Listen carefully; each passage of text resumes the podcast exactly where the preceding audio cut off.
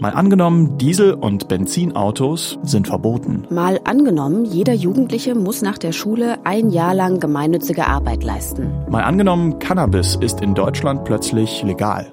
Was wäre dann?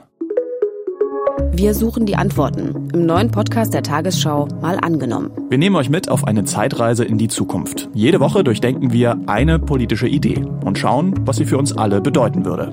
Mal angenommen, Fliegen ist innerhalb von Deutschland verboten. Was würde das bedeuten? Fürs Klima, für die Wirtschaft, für uns? Wenn wir jetzt den gesamten innerdeutschen Flugverkehr einfach einstellen würden, das würde natürlich schwierig werden. Dann müsste man natürlich noch sehr viel mehr Züge bestellen. Und welche Meldungen hätten wir dann in der Tagesschau?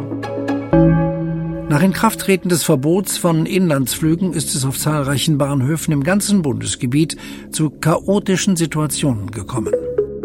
Mal angenommen, der neue Podcast der Tagesschau. Nachrichten weitergedacht. Bald in diesem Kanal.